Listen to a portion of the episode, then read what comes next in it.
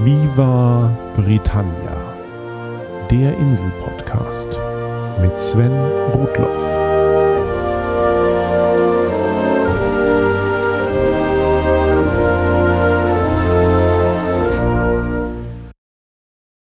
Herzlich willkommen zu Folge 35 von Viva Britannia, dem Podcast über Großbritannien und die Briten.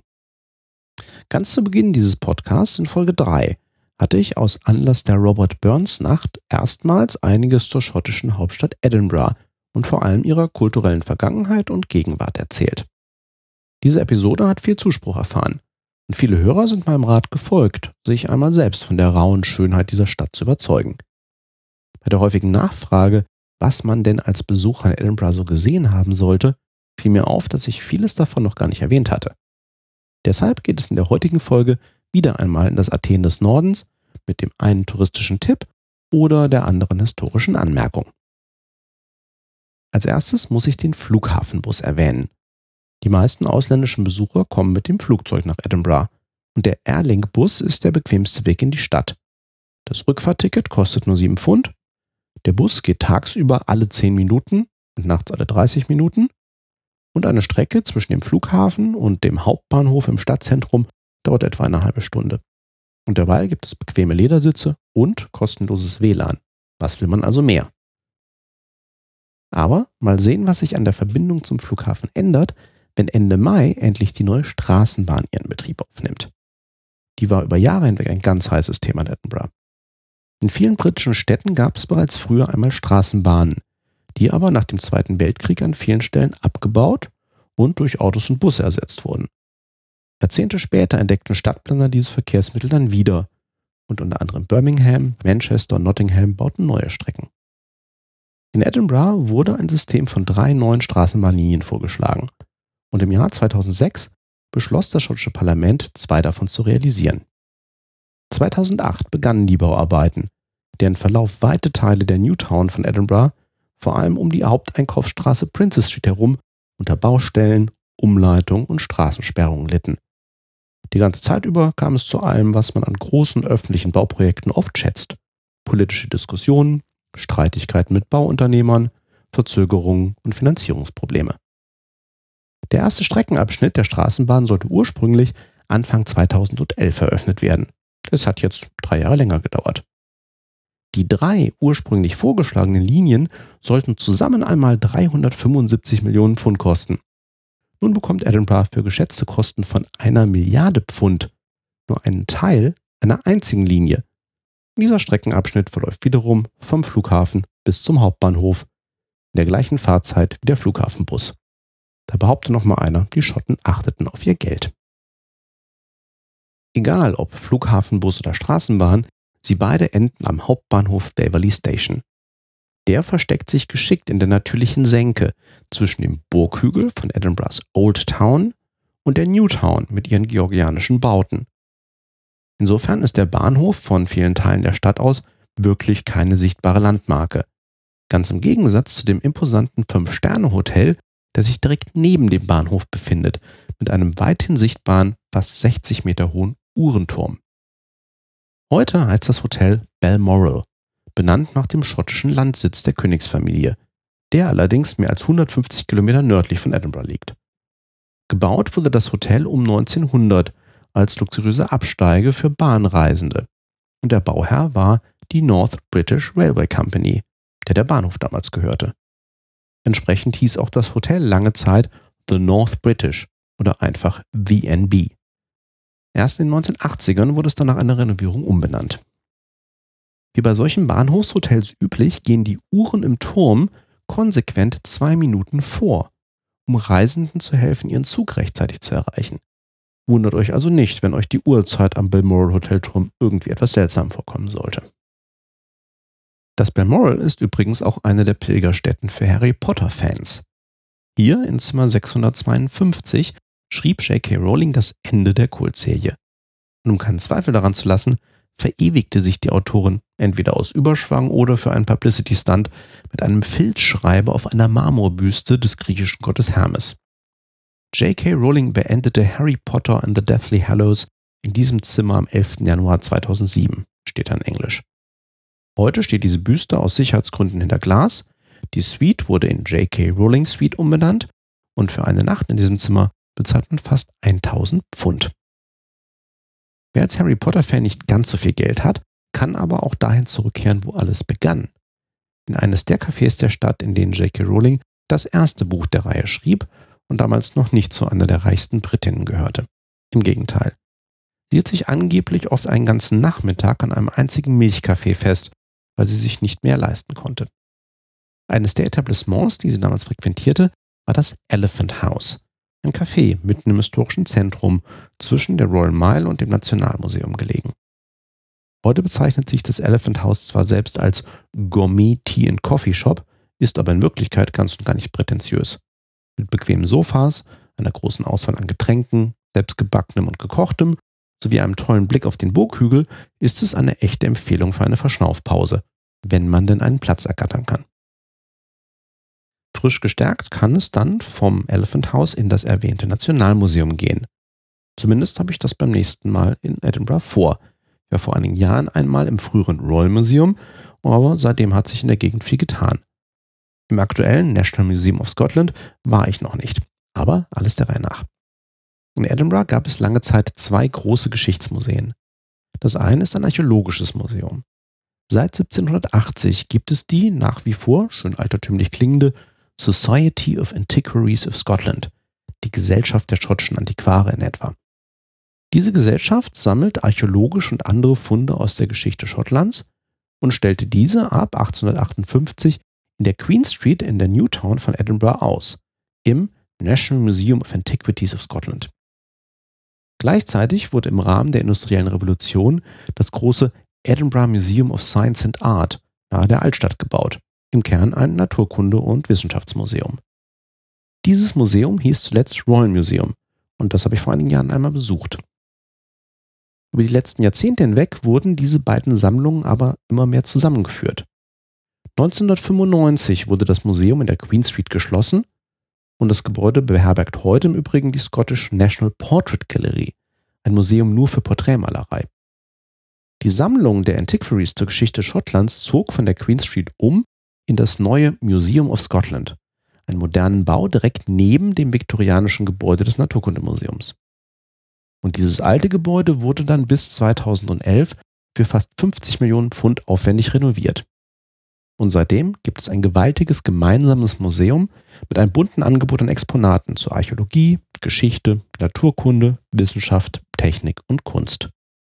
Altägyptische Sarkophage findet man hier ebenso wie eine schottische Frühform der Guillotine, eine Auswahl von Elton Johns extravaganten Bühnenkostümen oder auch den ausgestopften Körper von Dolly dem Schaf, dem ersten aus einer erwachsenen Zelle geklonten Säugetier.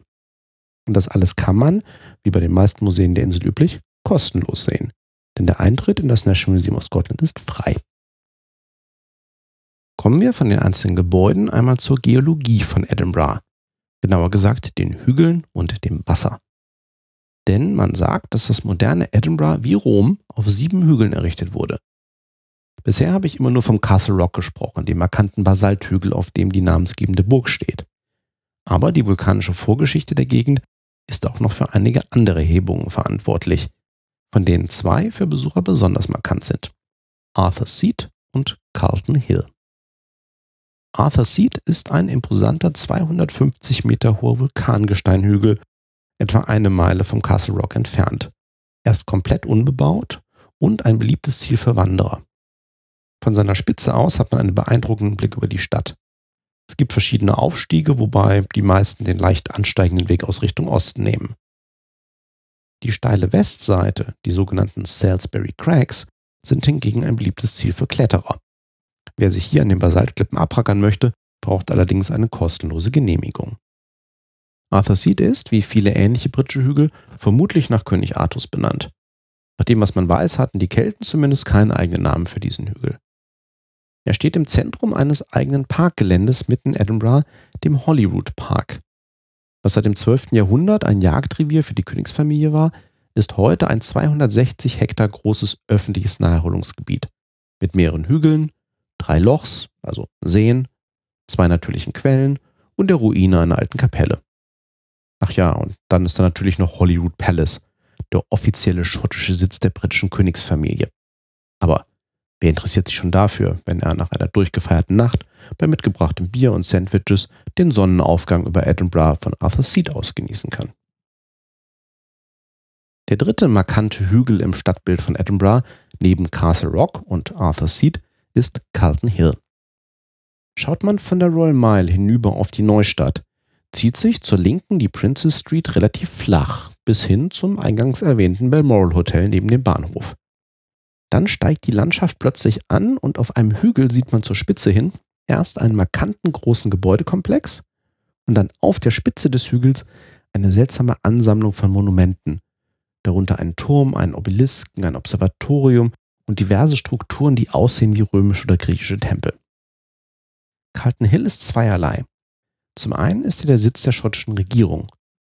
Das eigentliche schottische Parlamentsgebäude findet man zwar auf der Royal Mile zwischen der Burg und dem Holyrood Palace, aber der Hauptsitz der Regierung war immer auf Carlton Hill. Der monströse Art Deco-Komplex auf der Südseite, der so deutlich von der Altstadt aus zu sehen ist, ist St. Andrews House, benannt nach dem schottischen Nationalheiligen. Hier haben der oberste schottische Minister und sein Stellvertreter ihre Büros, ebenso wie das Justiz- und Gesundheitsministerium. Mit 1400 Beamten war dieses Gebäude lange Zeit das größte Verwaltungsgebäude in Schottland, bis zur Öffnung von Victoria Key in Leith. Aber dazu komme ich gleich noch. Die Spitze von Carlton Hill beherbergt eine kuriose Ansammlung von Monumenten. Ein weithin sichtbarer Turm wurde zu Ehren von Admiral Nelson errichtet und ein Obelisk in Gedenken an fünf politische Märtyrer aus der Zeit der Französischen Revolution. Hinzu kommen die Kuppelgebäude der alten Stadtsternwarte und dann noch ein unvollendeter griechischer Tempel. Dieser Tempel ist nichts anderes als das National Monument, ursprünglich gedacht als Denkmal für die in den napoleonischen Kriegen gefallenen Schotten. Tatsächlich ist der Tempel dem Parthenon von Athen nachempfunden. Nur leider ging dem Bauherrn lange vor seiner Vollendung das Geld aus. In den vergangenen fast 200 Jahren gab es immer wieder Initiativen, das Gebäude zu vollenden, die aber alle ins Leere liefen. Und weil ausgerechnet das Nationalmonument der Schotten noch immer unfertig ist, wird es auch gerne als Schottlands Schande bezeichnet. Einer der Tage, an denen Carlton Hill in besonderem Licht erstrahlt, ist der 30. April. In der gälischen Welt wird in der Nacht zum 1. Mai Beltane begangen, Beltane, das Fest des Feuers, das den Sommer einläuten soll. In Deutschland kennen wir das Fest unter anderem als Walpurgisnacht. In Edinburgh feierte man vor Jahrhunderten Beltane wohl auf Arthur Seat als der höchsten Erhebung der Gegend. Als 1988 aber eine Gruppe schottischer Künstler ein modernes Beltane-Fest ins Leben rief, verlegten sie es aus praktischen Gründen auf Carlton Hill. Aus der Idee einer kleinen Künstlerkommune mit einigen Teilnehmern hat sich im Laufe der Zeit ein Festival entwickelt, bei dem Hunderte von Künstlern auftreten und die mittlerweile 10.000 Besucher müssen Eintrittskarten erwerben, damit die Beltane Fire Society als Organisator dem Ansturm gerecht werden kann. Wenn ihr also einmal in einer lauen Aprilnacht dabei sein wollt, denkt rechtzeitig daran, euch um Karten zu bemühen. Kommen wir zum Schluss dieser Folge nach den Hügeln noch zu den Wassern Edinburghs. Und damit meine ich die Waters of Leith. Leith, das ist der nördlichste Stadtteil von Edinburgh, hinter der Neustadt und an der Mündung des Flusses Forth in die Nordsee gelegen. Wir sprechen hier gewissermaßen über das Hafengebiet von Edinburgh. In der Innenstadt vergisst man gerne mal, dass man eine Hafenstadt ist, bis einem die Möwen über den Weg laufen.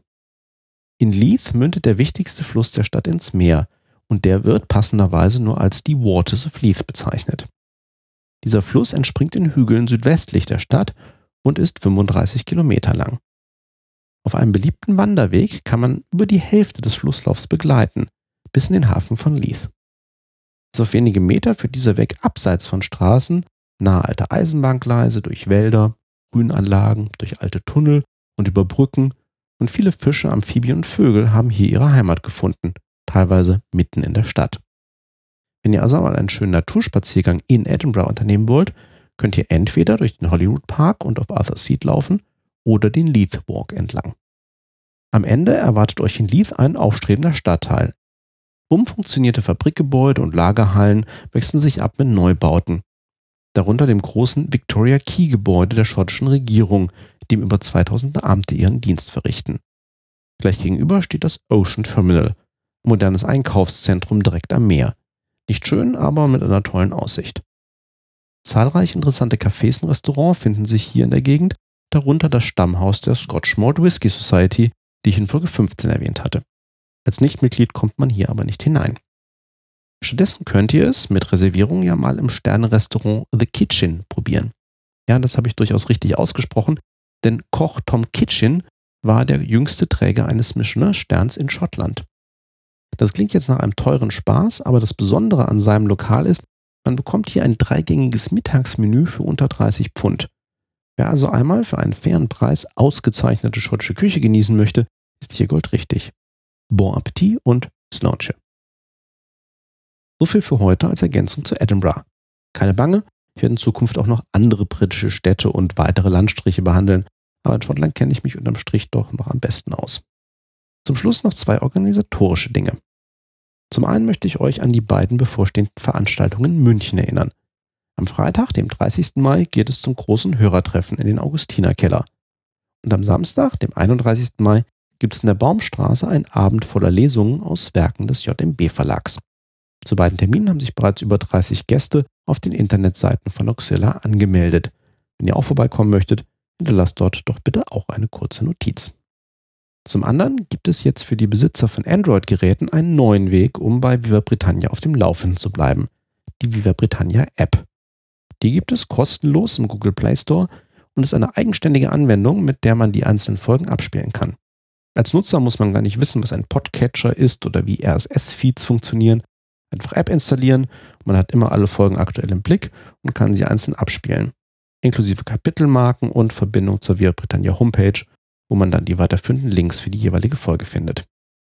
Die App verdanken wir der Initiative von Tobi Bayer vom Einschlafen Podcast und der Arbeit von Daniel Ö, dem Programmierer des Android Podcatchers AntennaPod. Eine ganze Reihe deutscher Podcaster nutzt diesen Weg schon, um Hörern einen unkomplizierten Zugang zu ihren Werken zu ermöglichen darunter Holger Klein für Frind, Florian Freistetter für die Sternengeschichten und Sven Menke für den Kulinarikast. Alles Programme, die ich auch regelmäßig höre. Wenn ihr einen Android-Besitzer also schnell mal auf den rechten Viva Britannia-Pfad bringen wollt, ist das nur ein leichtes. App empfehlen und fertig. Apropos fertig, thanks for listening, cheers and bye bye.